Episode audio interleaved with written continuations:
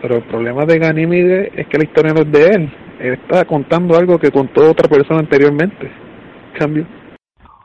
Y si pasara como en esa película de, bueno, en esa adaptación de la novela de Carl Sagan, de Contacto, con Jodie Foster, no sé si la han, la han checado por ahí, cambio. Pues de hecho pasaba en la, en la adaptación de la historia de Travis Walton, ¿no? De la de Fuego en el Cielo. De hecho el señor está buscando, no sé si le dé la vida, está buscando producir la, la versión más apegada a su relato, porque en la película de Fuego en el Cielo, creo que es por Steven Spielberg, se pone como que unos seres viscosos y con mala intención secuestran al joven inocente y le hacen muchas cosas contra su voluntad y tal y cual. Pues él dice que la historia no fue precisamente así, ¿no? Pero a fin de que sea dramático, pues le, se tomaron demasiadas concesiones artísticas. Y bueno, al final yo creo que las personas que padecen esto simplemente pueden hacer lo único que tienen a mano, que es contarlo, ¿no? Si realmente es real su historia. Y no pueden hacer nada más, porque pues los que estamos a su alrededor podemos decir que sí o no. Para él quizás sí es real porque fue el único que lo vivió de primera mano, ¿no? Yo no sé si es algo cultural, este, porque en algunos casos específicos que no son de hispanohablantes, no tienden tanto a mezclar su visión cosmogónica de las cosas, ni el origen de lo que ellos creen que es el hombre y su religión, y eso se hace especialmente creo que en México. Aquí le metes santos, vírgenes, deidades, eh, mucho de todo y yo no sé. He visto el caso de tres contactados de México, supuestos contactados, y ha sido la misma, la misma vaina, ha sido el mismo cantar. Le meten mucho de todo, hablan de todo un poco, tienen explicación para los porqués, creo, al menos en su caso. No hay pregunta que se le pueda colar, ¿no? O sea, en su caso siempre tienen algo la respuesta.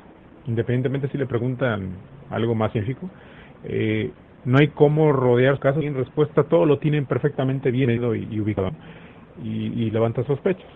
Y eso creo que es bastante llama también. Que, insisto, no sé si es algo cultural, pero es algo que, que se observa, cambio. Sí, totalmente. Eso hace tiempo, cuando Pepe iba a entrevistar a Sisto Paz, fue una de las preguntas que yo le, dije, le, le sugerí a Pepe que hiciera, ¿por qué? ¿Por qué para los países clientes, por así decirlo, Latinoamérica, habla hispana, la mayoría del contactismo, vamos a decirlo, la mayoría de las historias con extraterrestres eh, tienden a ser más positivas. Y hacia los países fríos, eh, sí, son terribles. Nos abducen y nos hacen cosas y todo lo demás. No es que sea una norma, hay excepciones de ambos lados, pero estadísticamente es más, más fuerte, se ve más marcada la posición positivista del hispanohablante y la posición negativa, por así decirlo, de los países ya más nórdicos. Mm, creo que tiene que ver con la cultura totalmente, cambio. Y con el clima, cambio. Bueno, eh, yo no sé si lo que estabas diciendo, Surre, ¿qué prueba sería o qué tan el hecho de que tú hagas un encuentro programado con ovnis y llames a periodistas y a personajes, a testigos, y surja el evento. Dice, ¿qué tan cierta puede ser esa prueba? Realmente no es que sea una prueba al 100% a prueba de balas, no, no, no.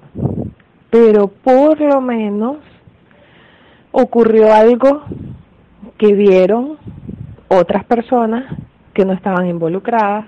O sea, por lo menos tiene un poquito más de verosimilitud eso al hecho de que yo los contacto y yo soy el único que los ve. Eso sí que ya, ya está muy difícil de probar. No creo que sea una prueba 100%, pero por lo menos pudiera dar un tinte de, de acercarse. Una prueba al 100%, que venga el extraterrestre y vaya para tu casa, se tome un mate, no, sé, no es otra cosa. Pero yo eh, no leí sobre muchos contactados, pero me tropecé con este señor Ricardo González y no me he leído sus libros, sus libros, sino que ayer me dediqué a ver unas conferencias y unas entrevistas que le han hecho.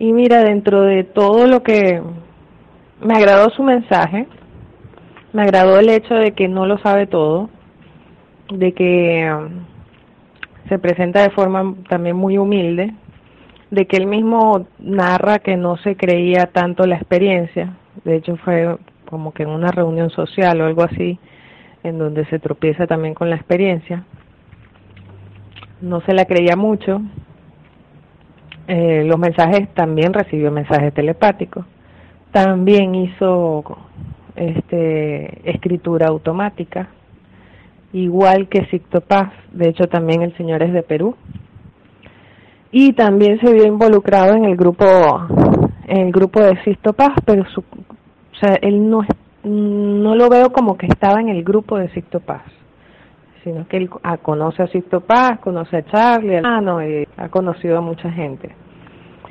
Eh, los seres que él contacta son los mismos que contacta Sicto Paz, él mismo lo, lo explica, y son los mismos que ha contactado supuestamente otro señor, un, un, alemán que, que, estuvo viviendo en, en Perú hace años, que escribió sobre eso hace años, y los mismos que contactó una comunidad también allá en Perú en los años 50. O sea, él se dio cuenta que son los mismos personajes en todos esos casos. En el caso de él también. Él habla de un ser que conoció en persona, más allá de las canalizaciones, no recuerdo su nombre, lo describe de dos metros y medio, o sea, no es el típico este pleyadiano, es humano, aspecto humano, ojos rasgados y mide dos metros y medio, o sea, es un poquito diferente a los típicos mm, humanos de estatura normal que narran por ahí. Eh, ellos hacen llamar los apunianos, pero él dice que ese tampoco es un nombre o el nombre real, que es, la, la analogía de que Apu significa montaña en el lenguaje de los indígenas peruanos y que eso daría a entender que de donde vienen es un lugar montañoso. Este, y supuestamente de donde vienen es un, él lo describe, lo, había descrito como un planeta, no recuerdo las especificaciones técnicas del planeta que está en Zeta Reticuli y que luego fue descubierto este planeta. Eh, él dice que, que no puede haber un contacto de fe, vamos a decirlo, él está en contra de toda la gente que cree en cualquier contactado o que cualquier contactado crea lo que le llegue, que él está en su derecho, si se considera, si está recibiendo algún mensaje, en su derecho y en el deber de pedir una confirmación por su propia salud mental y que estos seres que lo contactan pues están en su obligación de darle una confirmación si quieren seguir en contacto. Este, y que en todo caso él siempre pidió confirmaciones. Entonces tuvo avistamientos hasta que finalmente conoció al personaje en persona, valga la redundancia. Y luego se dedicó a investigar el tema cuando dio su primera charla pública sobre el tema, lo despidieron de su trabajo. Este, y bueno, escribió un libro y se dedicó a investigar el tema también conociendo a otras personas. Eh, incluso el tipo es joven, tiene 40 años creo ahorita, pero su experiencia es casi que adolescente, tiene varios años en, con la experiencia. Este llegó a conocer a conocer a Zacarías Sitchin también. eh, ha sido invitado también a Estados Unidos en varias oportunidades. Eh, creo que hubo una experiencia de contacto hace, no sé si fue el año pasado, hace poco. donde invitó a una, a una periodista y a un científico y, a, y se dio la experiencia allí frente a esos testigos. Se supone que todos los años se da la experiencia, contactos programados frente a testigos. Entonces él dice algo que, que me resonó. Y dice, no importa que el extraterrestre esté tomando café en tu casa, siempre va a haber alguien que diga que tú estás mintiendo. O sea, realmente no puedes convencer a todo el mundo. Y que realmente él no, no le importa tanto, pues, hasta cierto punto. Pero que luego se da cuenta de un fenómeno que ha venido ocurriendo desde hace ya varios años, de una oleada de personas que dicen ser contactadas y que tal vez lo sean, porque entonces él trata de hablar eh, muy respetuosamente, ¿no? Pero que no dan ninguna prueba de su contacto, que solo ellos pueden verlo, que todo, y mezclan las creencias religiosas con, con, con el fenómeno del contacto, este, y que no otorgan ninguna prueba, sino que simplemente dicen que recibieron un mensaje o canalizan y ya y la gente cree fielmente y pega en sus redes sociales el mensaje de Astar Serán o el mensaje de eh, no sé quién. Entonces hay un grupo de gente, mucha gente, que cree con fe ciega en cualquier cosa que se publica. Y también están los, los escépticos extremos, pues, los que necesitan este, meter el dedo en la llaga en todo y él explica que le aconseja a la gente que no tenga fe ciega, que siempre pida comprobaciones, que, bueno, en fin, en su, su discurso es coherente por lo menos, desde ese punto de vista. Pero el mensaje como tal, el último mensaje que recibió de los apunianos, es muy parecido a Interestelar. De hecho, en una entrevista que, que, él estuvo con, no me acuerdo, se me fue el nombre. Bueno, él menciona eso, que de alguna forma estos personajes llegaron a la Tierra hace tiempo, pero que el viaje, cuando lo hicieron, fue en tiempo y espacio. Entonces que realmente, si su planeta se, eh, tuvieron que salir de su planeta por alguna razón que él no conoce. Él cree que su planeta, se, o sea, él entiende que su planeta no se, ya no era habitable, pero que él no sabe si era por causas naturales o por obra de ellos mismos o por una mezcla de ambos, que esos detalles él no lo sabe. Que eso es bien curioso lo que dice Raven. Hay cosas en las que él dice, no, yo no sé esto, de hecho me quedé con la duda, no me explicaron esto, no responde a todo, pues. Este, pero se supone que viajaron en tiempo y espacio. O sea, que el planeta, que este supuesto planeta de donde provienen estos seres, eh, se hizo inhabitable en el futuro. Y ellos viajaron a un pasado de la Tierra. Y que de alguna forma el ADN de, de estos personajes estarían mezclados con el ADN de nosotros. O sea, como que los humanos en un futuro este, van a hacer un viaje y se van a llegar a un planeta y estos, en este planeta ya había otra raza y esta otra raza los acogió y que de alguna forma estos que están ahorita aquí son un futuro aún más remoto de todo eso. Es un poco friki el mensaje. Cambio. Esa historia, exactamente esa historia yo la había escuchado, pero no eran apunianos, eran faetonianos. Un planetoide llamado Faetón orbitaba a Júpiter. Júpiter hacía una especie de sola a ese planeta, se apagó y viajaron hasta acá. Cambio. Este señor Ricardo González. es el que dijo cuando lo del MH370 que sus amigos alienígenas le dijeron que estaba, digo, sus amigos extraterrestres le dijeron que estaba en, en la isla de Diego García, que no había sido abducido el avión. Y pues sus testigos o algunos de los testigos que ha que presenta él incluso y en su perdón en la biografía que tiene en su página son el doctor Michael E. Saya pionero del movimiento exopolítica y Paola Harris periodista y ex asistente del astrónomo norteamericano doctor Joseph Allen Hynek el padre de la ufología.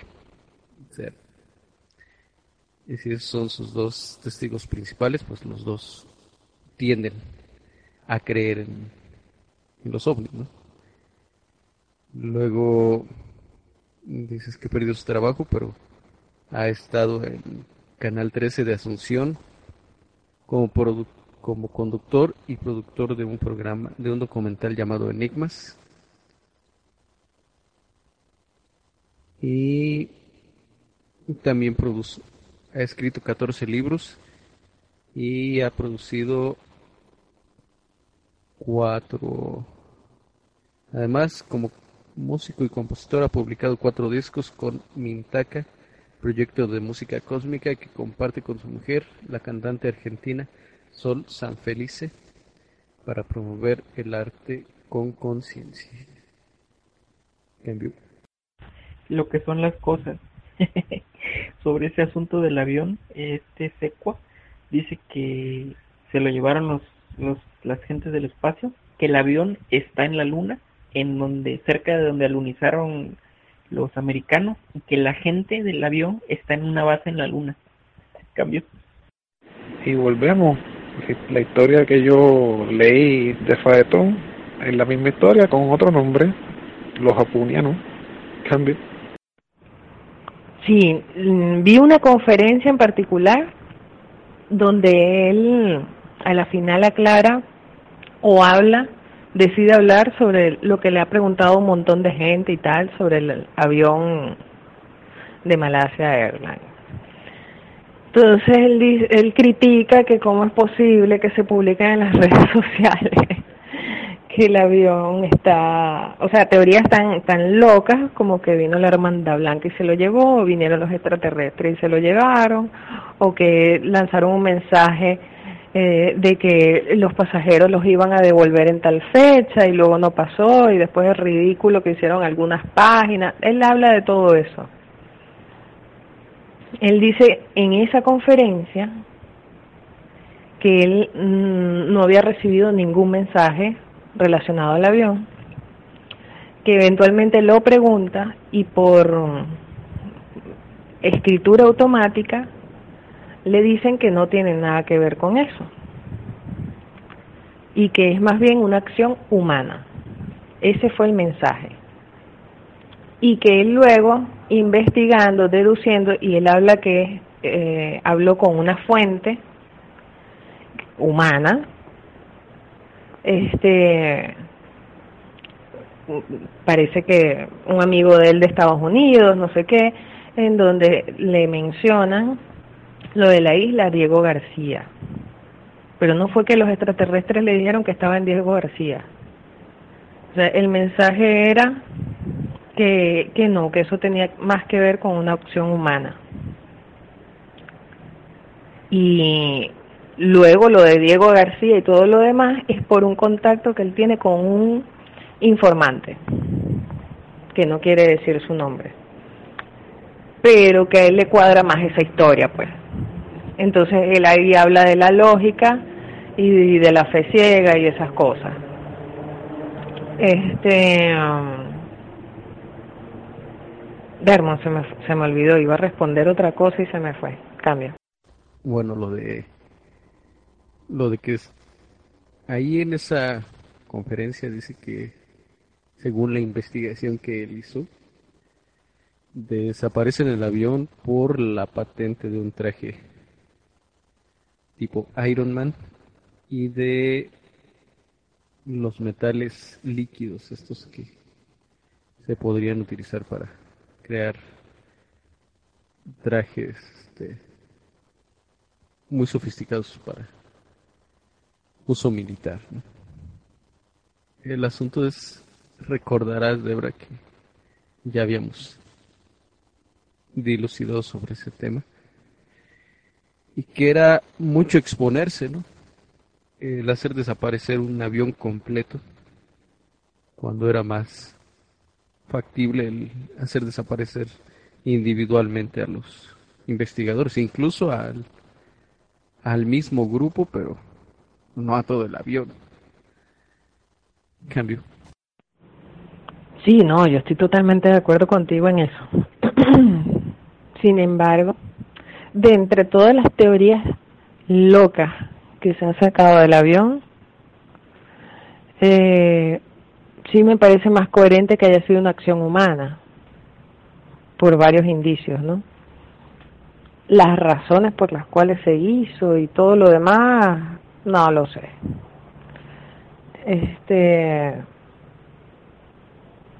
pero o sea, de ahí a creer que los extraterrestres se lo llevaran a la luna ya es una, una historia más, más increíble, ¿no? Cambio.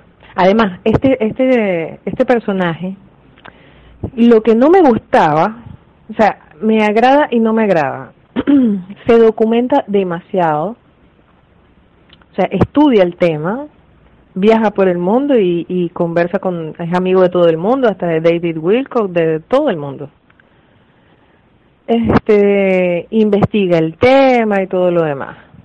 Chévere.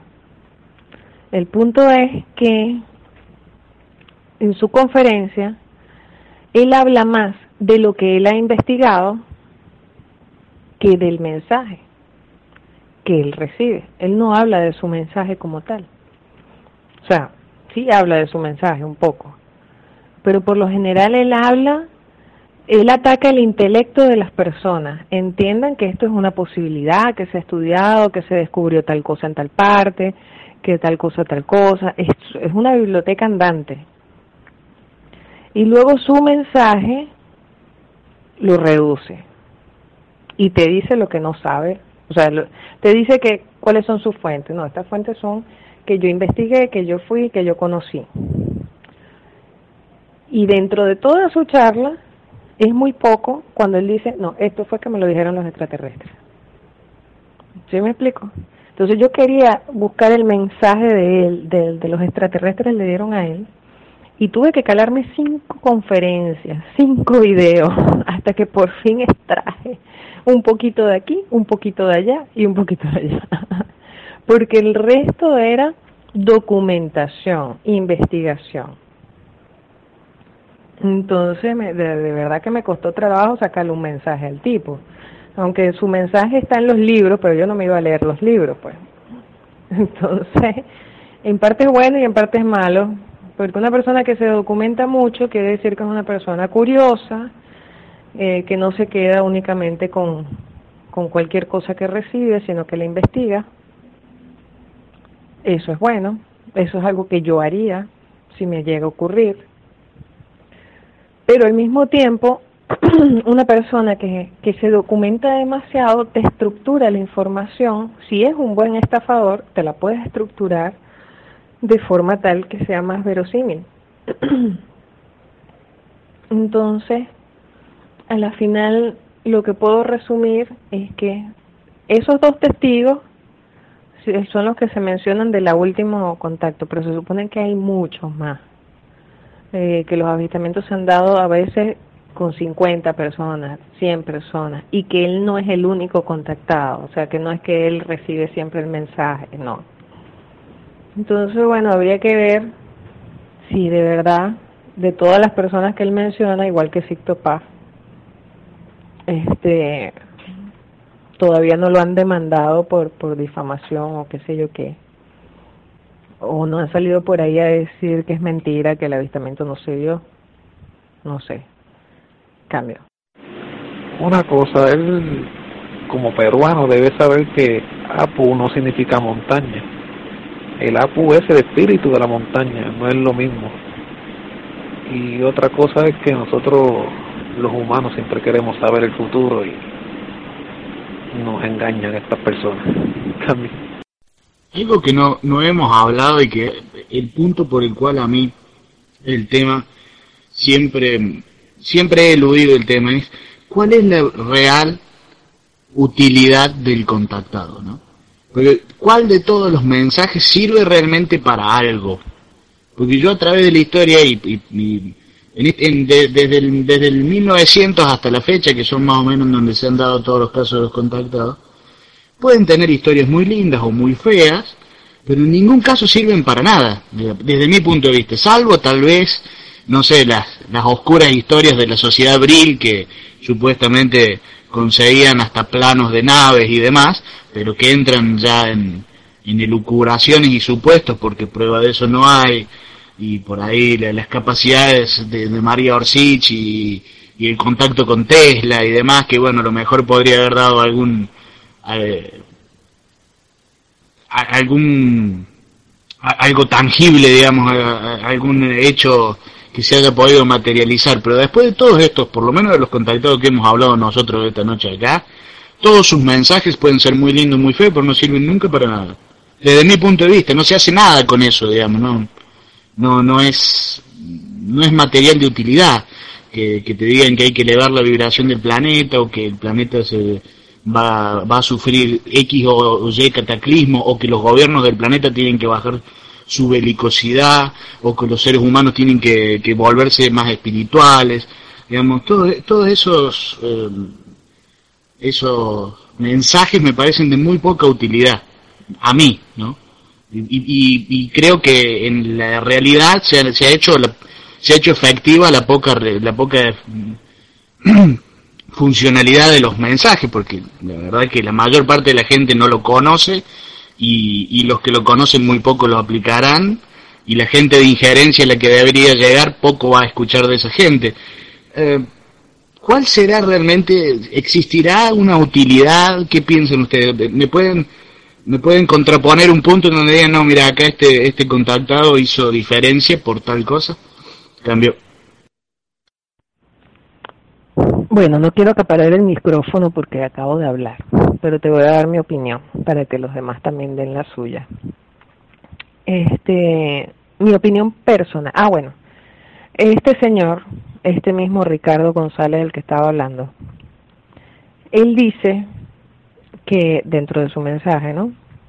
De que el fenómeno del contactismo es un fenómeno que tiene que ver con una pauta, con un programa eh, paulatino que se ha venido dando desde hace muchos años.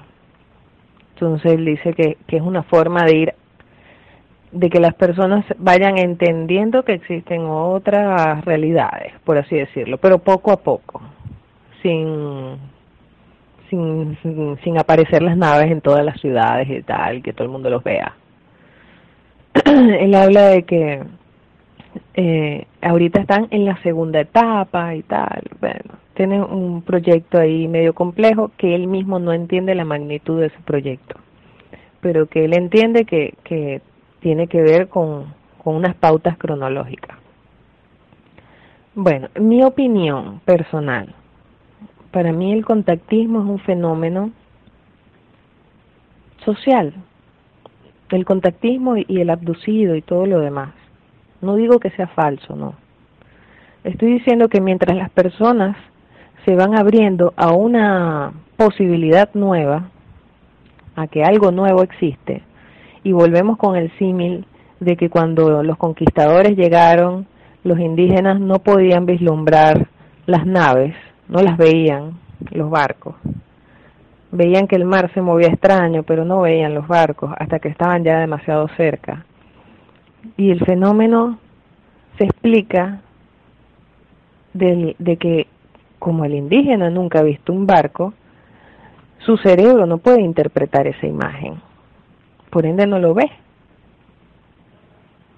Entonces, de alguna forma, en la medida que la sociedad eh, acepta un nuevo arquetipo, una nueva realidad, una nueva posibilidad, se siembra esa semilla, entonces vas a ver que todo el mundo empieza a ver cosas reales o imaginarias. Pienso que es de las dos al mismo tiempo. Entonces, más que el, que el fenómeno del contactismo y el mensaje de luz, de amor, de, de fin de mundo, de lo que sea, más que el mensaje, yo creo que el, el propio efecto que tiene el hecho de que alguien hable públicamente que fue un contactado, que la gente lo escuche, pues hace 10 años los primeros que, que, que hablaban eran totalmente 10, 20 años, o sea, e, e, era un orate total. Ahorita es más aceptado socialmente, indistintamente de lo que piense yo o de lo que piense, no, realmente venden libros, realmente es una idea que se está aceptando desde un punto de vista social. Ya existe la posibilidad de que eso sea cierto y así sucesivamente, de aquí a 10 años vamos a ver que el fenómeno va a avanzar. La gente va a hablar de cosas cada vez más friki, inventadas o no. Pero te abres a, a, a creer que existen seres en otros planetas. Porque en la época de mis padres realmente no existía esa posibilidad. De hecho, el arquetipo que imperaba en esa época no eran los extraterrestres, todavía era la figura de los ángeles y demonios. En cierta época eso era un hecho. En la Edad Media la gente creía en eso. Existen los ángeles, existen los demonios. Era un hecho cierto para mucha gente. Y esa idea fue evolucionando. Se fue hasta cierto punto desintegrando todavía prevalece, pero extraterrestre, en la Edad Media, como tal, muy poco. No era un fenómeno social. Ahora sí. Yo pienso que es la idea que se implanta. Pienso que el verdadero fin del contactismo es publicidad, no el mensaje en sí. Es mi opinión. Cambio. Para mí el verdadero fin del contactismo es generar dinero para el contactado. Ah, no, eso también, Josué. Yo estoy hablando partiendo de la premisa de que algún contacto sea real o algún avistamiento sea real, porque no solamente estamos hablando del contactismo, de que fulano habla, sino que se han dado más avistamientos, más gente fotografía, más cosas. Entonces, a eso me refiero, el contacto en general social. Cambio. Interesante el punto de vista que diste, Debra. La verdad me dejaste porque nunca lo había visto tan así. El tema de avistamiento, eh, para mí sí, avistamientos hay por montones y hay un montón que, que pueden ser reales y que no, y es eso. No lo pongo en tela de juicio. Pero mm, el tema de los contactados no sé, son muy pocos que digamos que pueden llegar a ser reales. Lo mismo, ¿no? Algunos lo usan para generar dinero y otros para fama nomás, otros porque quieren llamar la atención un poco, pero todos buscan un algo algo que ganar, ¿no? No no dejan no no dejan nada bueno, sobre todo le hacen daño a, a los que investigan de verdad, a la gente que que se apasiona en esto, la gente que, que le gusta el tema, termina eh, lastimando más a la, a la sociedad ufológica y a la sociedad misma que el bien que le hace. Cambio. Ve, ese punto es importante, lo que acabas de mencionar. Y ese punto es relativo, porque si bien hay tanto, tanto, 99% de charlatanes, este 99% de charlatanes le está haciendo publicidad a una idea, a una posibilidad.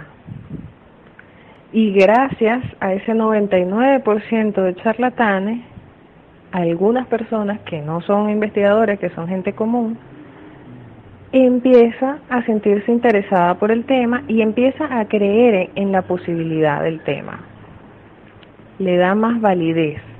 O sea, lo mismo que te invalida, lo mismo que se descubre que es un charlatán, que mintió, que la foto es trucada, que el contacto no es real, pero te deja la idea, te implanta la idea.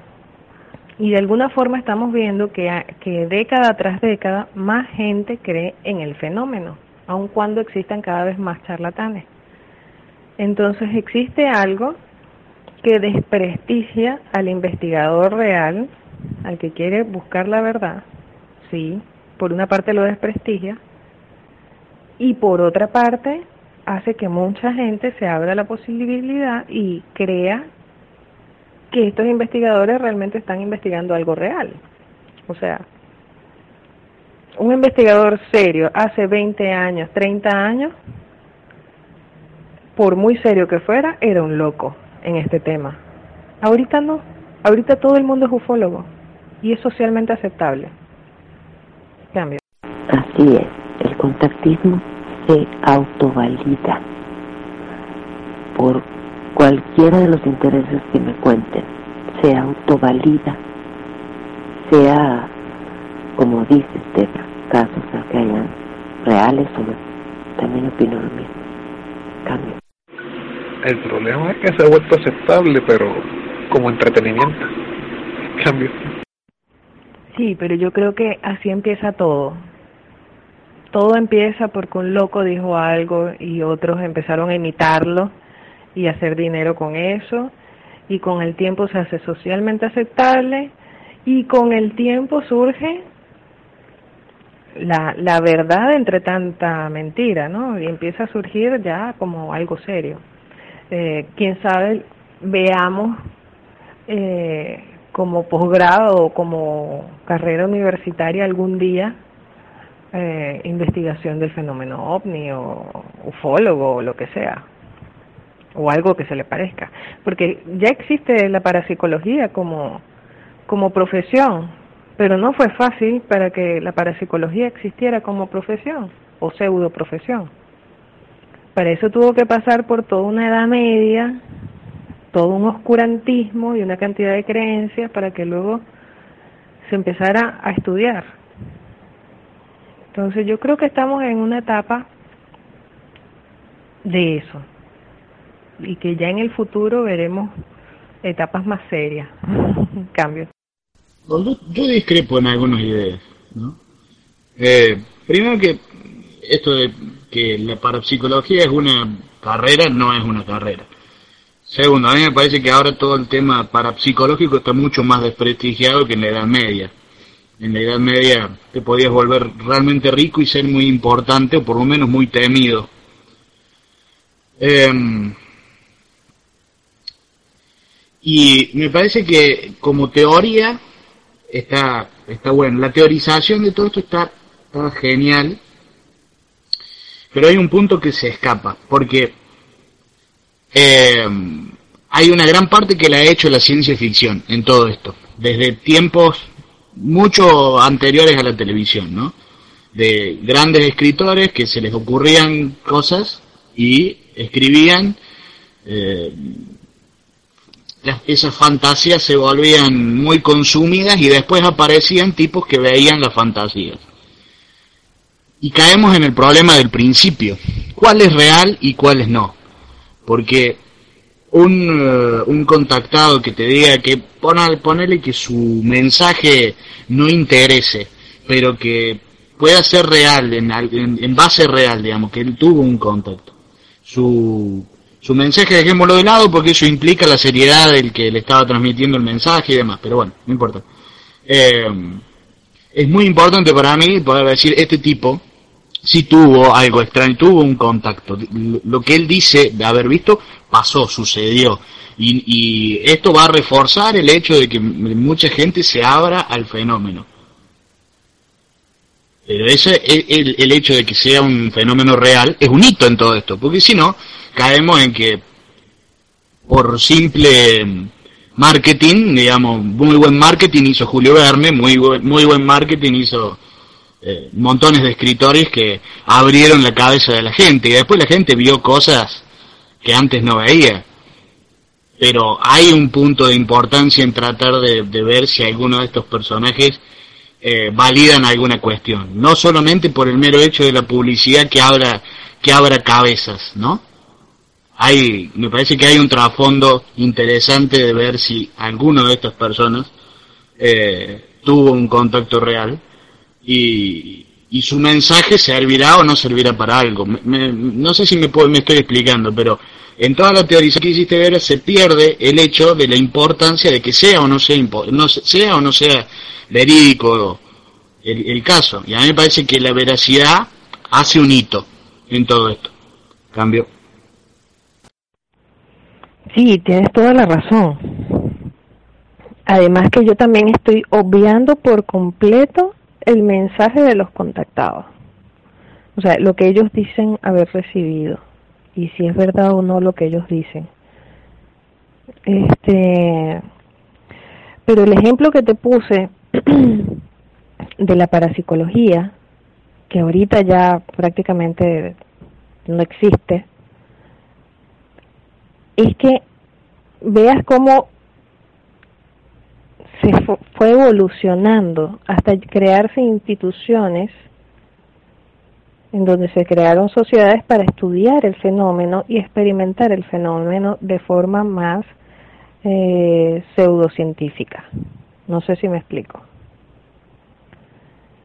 Yo creo que así como en una época la Tierra era plana, luego fue redonda y todo lo demás, siempre tiene que haber algo que rompa un paradigma, aunque sea un libro de ciencia ficción, para que luego venga otro y diga que lo vio, para que luego vengan muchos y digan que lo vieron, para que luego se estudie, para luego continuar estudiándolo o demostrar que es una total elucubración, falacia o lo que sea.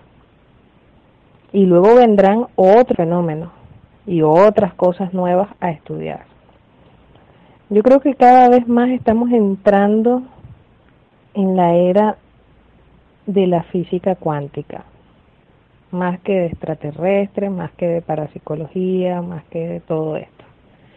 Pero los conceptos que plantea la mecánica cuántica son tan rudos que, que bueno, que la gente todavía no, no quiere asimilarlos en su vida cotidiana, no los ven, no, o no, piensan eso como una posibilidad y no como una realidad.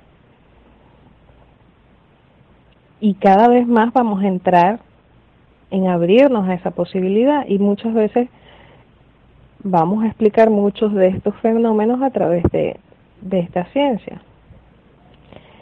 Y tal vez en el futuro descubramos algo más, más importante, como todo, porque eso es lo maravilloso de la ciencia que se reescribe a sí misma, y nos daremos cuenta que lo que planteaba la física cuántica no era así, sino que era otra cosa. Pero así es como van evolucionando las cuestiones. Cambio. Bueno, es interesante cómo de pronto a través del tiempo se va exigiendo pruebas a quienes dicen o sustentan haber experimentado algo y en la búsqueda de dar ciertas pruebas buscan corroborar desde otros puntos de vista un evento o un evento similar y es que se van formando esos grupos, ¿no?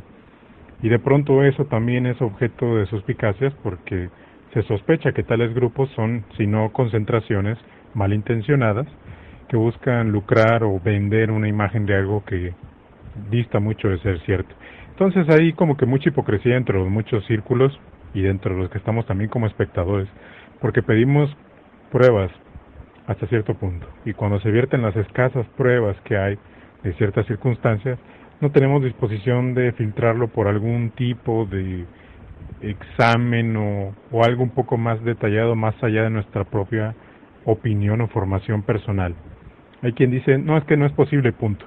Hasta ahí llegó el gran límite y amplitud de su entendimiento y apertura para incluir algún fenómeno que puede ser susceptible de ser comprobado, ¿no? Y hay gente que hace todo lo contrario, dice todo es cierto sin lugar a dudas y, cualquier evidencia cabe. Entonces se van a ambos extremos, ¿no? Pero pues bueno, esto finalmente hay, hay quien hace uso de ciertos recursos a como puede, ¿no? Hay escritores que no pueden escribir necesariamente en foros y decir eh, vamos a estudiar este objeto o este caso, porque si quiere su material llamar a otros que le investiguen a profundidad en campos que no le competen, no lo puede hacer más que en un marco más o menos científico. Por ejemplo, una persona que diga vamos a estudiar la posibilidad de que una de estas razas respire bajo el agua o venga de Júpiter. Lo tiene que hacer en un canal donde se maneje cierta información científica y no solo pseudocientífica. Y para eso te piden cumplir con ciertos criterios que es haber publicado alguna teoría, tener cierto grado de, estudios en cierto nivel de ciencias y tener cierto material bibliográfico a tu cuenta. Pero quien cumple con esos requisitos para pasar el escrutinio de la ciencia a ojos de quienes estamos a su alrededor, pues es un chanta o es un farsante porque si publica un libro busca enriquecerse. Entonces siempre vamos a estar jugando con esa doble moral a conveniencia de unos o de otros, ¿no? Cambio.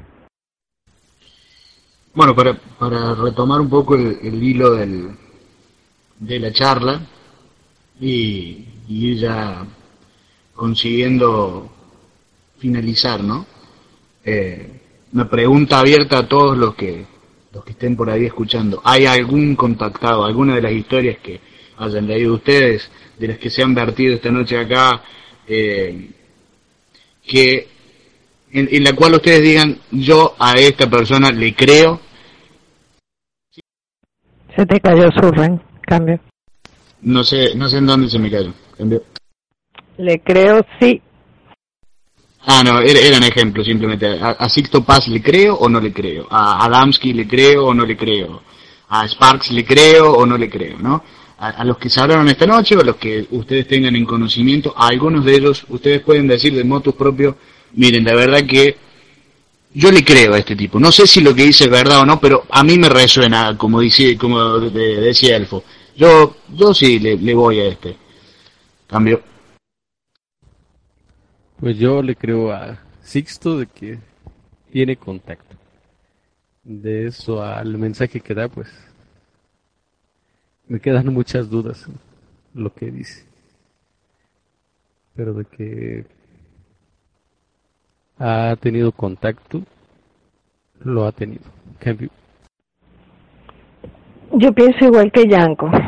No creo tanto en el mensaje, pero creo que sí ha existido algún contacto con Sixto, con Ricardo González, que de hecho Sixto ha sido testigo de los de avistamientos programados por Ricardo González, creo. Y la experiencia de, del que tú mencionabas, del abducido, no proporciona ninguna prueba. Pero su diálogo, dentro de todo, no me pareció eh, totalmente falso. No sé cómo explicártelo. O sea, el tipo confiesa primero ser un rebelde por las abducciones. Luego, eh, empatizar con estos seres, creer que son buenos. Y ahora dudar o sea, están plantea se está cuestionando a sí mismo en su diálogo. Eso fue lo que me agradó. Pero no sé qué pruebas tiene que todo eso sea cierto. Así que le doy un medio voto de confianza. y a estos dos, bueno, un voto de confianza por el contacto o algún tipo de contacto, más no por el mensaje, 100%. Cambio. ¿Y de qué sirve creer el contacto si no crees, si no crees el mensaje? Cambio. Ya, ya, espérate, José, ya, ya vamos sobre ese tema, pero a ver, me, me interesa porque eh, el primero que dijo Yanko, a mí me interesó, me, me dijo claramente, yo creo que Sixto Paz tuvo un contacto. No sé si lo que dice o no es real, pero le dijo, bueno, yo a Sixto Paz también más o menos le creo, y el otro no sé quién era, a González también más o menos le creo. Eh, a ver, Ale Berlion, Emanuel, Josué, Raven, que son los que más o menos eh, han, estado interviniendo esta noche. ¿Qué me cuentan? Algunos que me digan, yo le creo, que tuvo un contacto, le creo. Después, después hablamos del mensaje, pero vamos a ese punto. Cambio. Sobre que, sobre que le crea a Sixto Paz, no le creo. ¿Por qué? Porque hablaron todo el rollo de, de cómo vio las naves y cómo hace supuestas apariciones de... Bueno, no digo supuestas, porque sí vi los videos y sí se ven las esferas, pero nadie ha pensado la posibilidad de que se pueda tratar del famoso fenómeno de las tulpas. Ese es un punto. Ahora, no tocaron, por ejemplo, el asunto de que en Italia le hicieron la prueba del bolígrafo. Salió, salió que estaba mintiendo.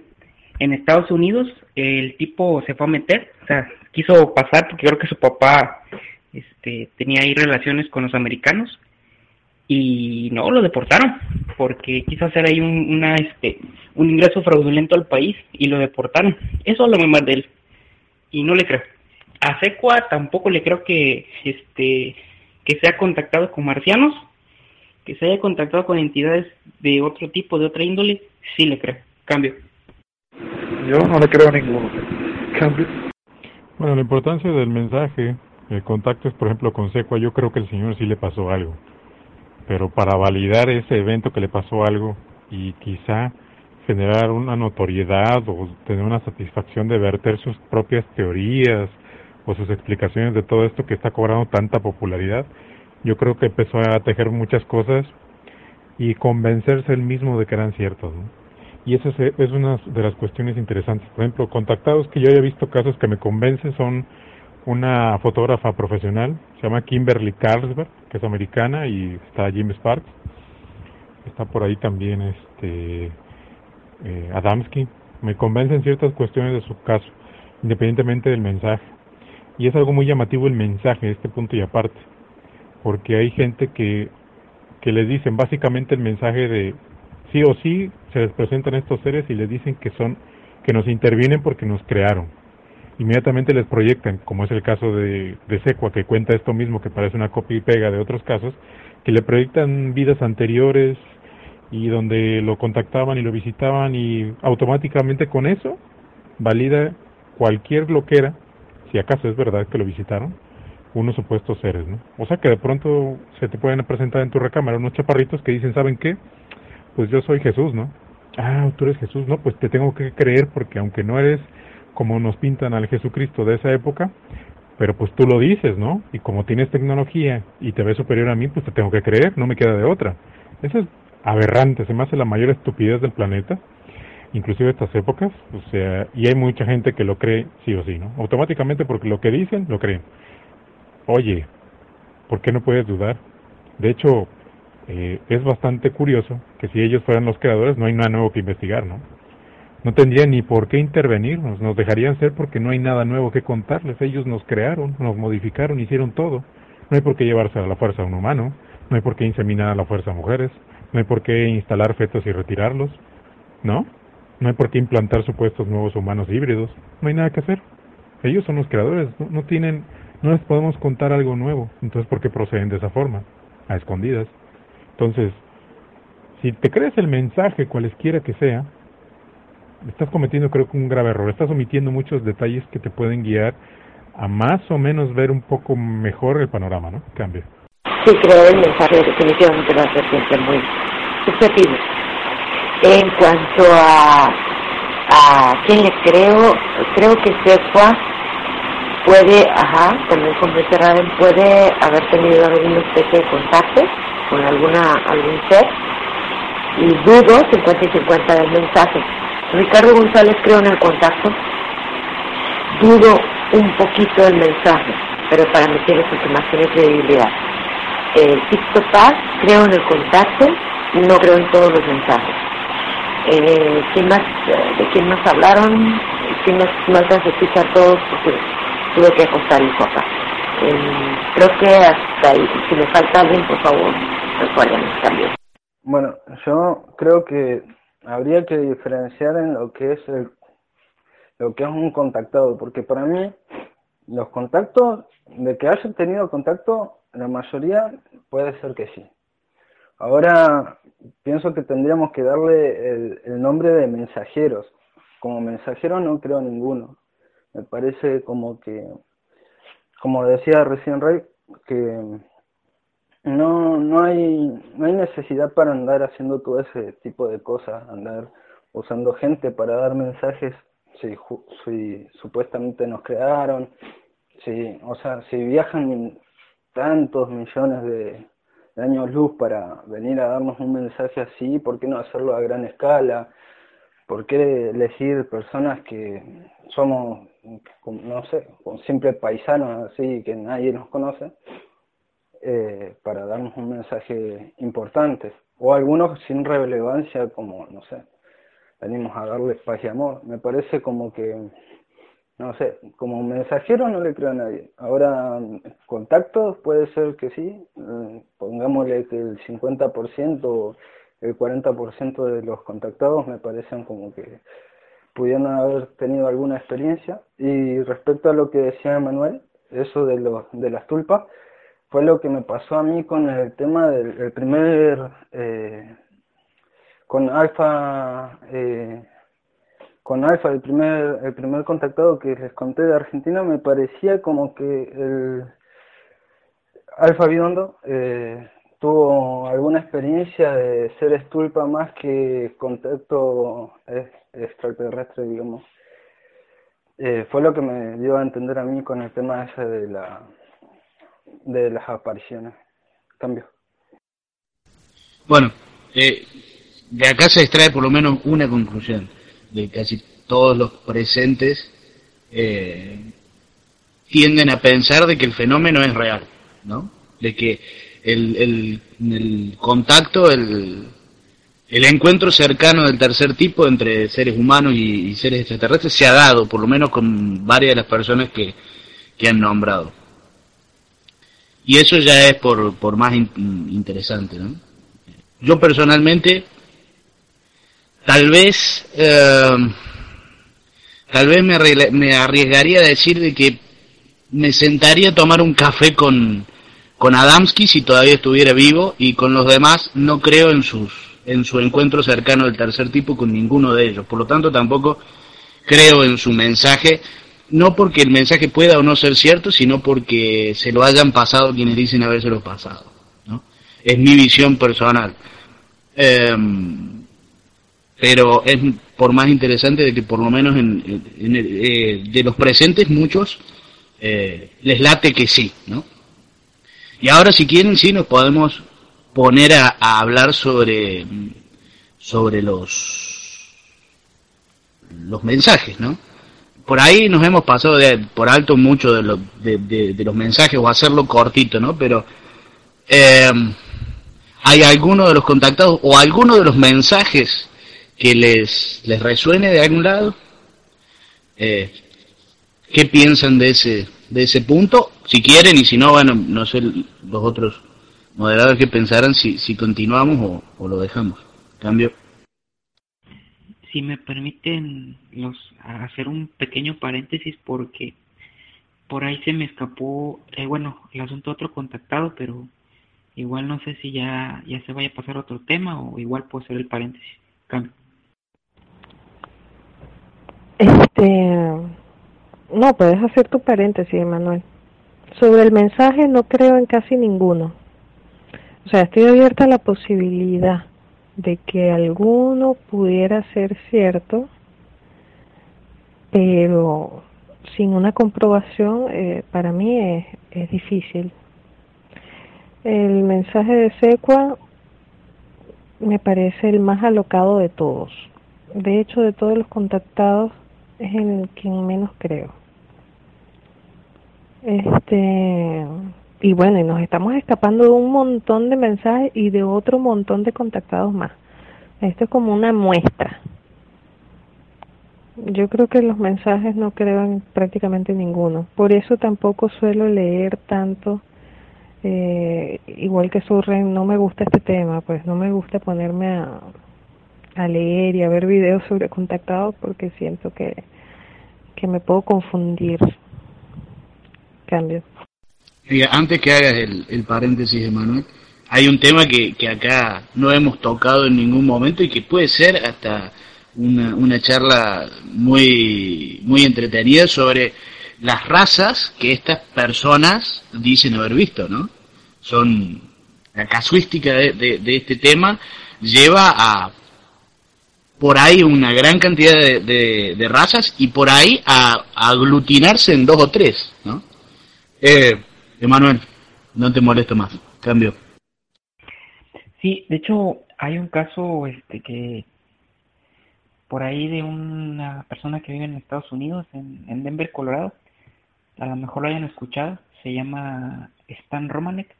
Este tipo se hizo muy famoso por ahí del 2006, bueno, se viralizó su, su contenido en, internet porque da cuenta que eh, a este tipo firmaba supuestamente los, los aliens en, de hecho ahí les bueno, en mensajes anteriores por ahí envié unas fotos de unas supuestas fotos que, bueno, el donde se ve el alien en la ventana es un video, es muy famoso el video, por ahí el hasta salió en CNN, tal vez lo hayan visto. Es un alien que supuestamente se asoma en una ventana y se, se desaparece. El, esta persona Romanek afirma que, que estas cosas lo estaban lo, hostigaban mucho. Luego también le eh, toma una foto en la oscuridad en su casa y aparece en una asomándose por una puerta según entran y salen y toda la cosa. Incluso estas entidades le dieron una ecuación que era según para calcular la trayectoria de viaje de aquí a, creo que allá a Zeta Reticuli, ya saben, ¿no? la donde viven los grises. Lo interesante del caso de este señor Romanek es que aparte del video que tiene de la ventana, tiene un video de donde se ve que él tiene una cámara de seguridad fuera de su casa, la cámara se ve que baja algo a su patio, el pasto se, como que se quema, se le apaga la, cámara, como que se funde el, la luz de la, de la calle y, se, la cámara también se descompone. Eh, aparte de eso, el tipo eh, fue a una revisión médica y le sacaron este, los famosos implantes, ¿no? Y ha de cuenta que tenía marcas así microscópicas en la piel, pero cuando se le ponía luz ultravioleta se le veían varias, este, varias cicatrices en todo el cuerpo. Eh, por ahí, con eso de los implantes, mm, bueno, no estoy tan, no estoy tan convencido porque por ahí les dijeron algunas personas que eran unas resistencias ahí dobladas y todo, que no cabía en realidad dentro de un diente, que no sé qué. Pero bueno, esa es otra historia. El asunto está eh, que el mensaje de Romanek es como el de la mayoría de los abducidos contactados. Igual te habla de amor, te habla de que tenemos que dejar de contaminar el planeta, eh, lo interesante con este Romanek es que la policía de, de donde él es, de su ciudad, cateó su casa, revisó su computadora y eh, le encontró eh, en su disco duro pornografía infantil, pues lo arrestaron. Entonces, pues ya por ahí vamos viendo de, qué pie cogea la, la mesa, ¿no? Cambio.